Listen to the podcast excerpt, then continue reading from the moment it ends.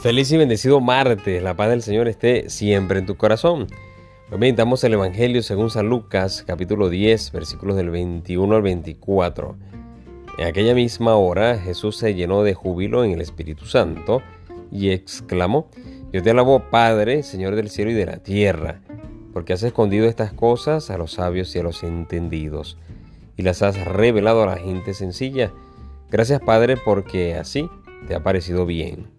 Todo me lo ha entregado mi Padre y nadie conoce quién es el Hijo sino el Padre, ni quién es el Padre sino el Hijo y aquel a quien el Hijo se lo quiera revelar.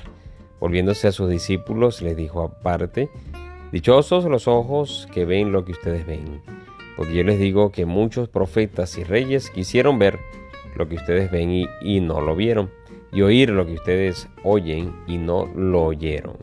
Palabra del Señor. Esta frase, dichosos los ojos que ven lo que ustedes ven. Hoy demos gracias al Señor porque lo vemos en la Eucaristía. Lo vemos en plenitud, lo vemos su cuerpo y su alma, su divinidad, todo su ser.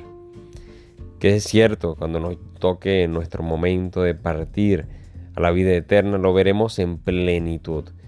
Pero ya Él está allí y que esos ojos de la fe nos ayuden, nos animen a verlo a tener esa gracia ¿no? de, de contar con su presencia.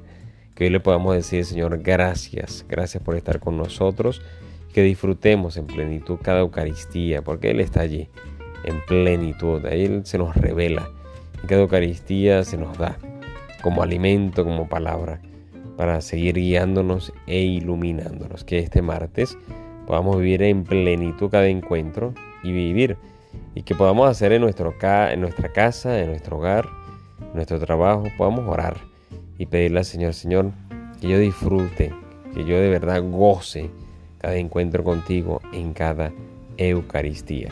Que Dios te bendiga y te guarde.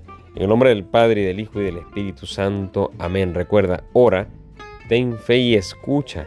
El Señor ya te está hablando.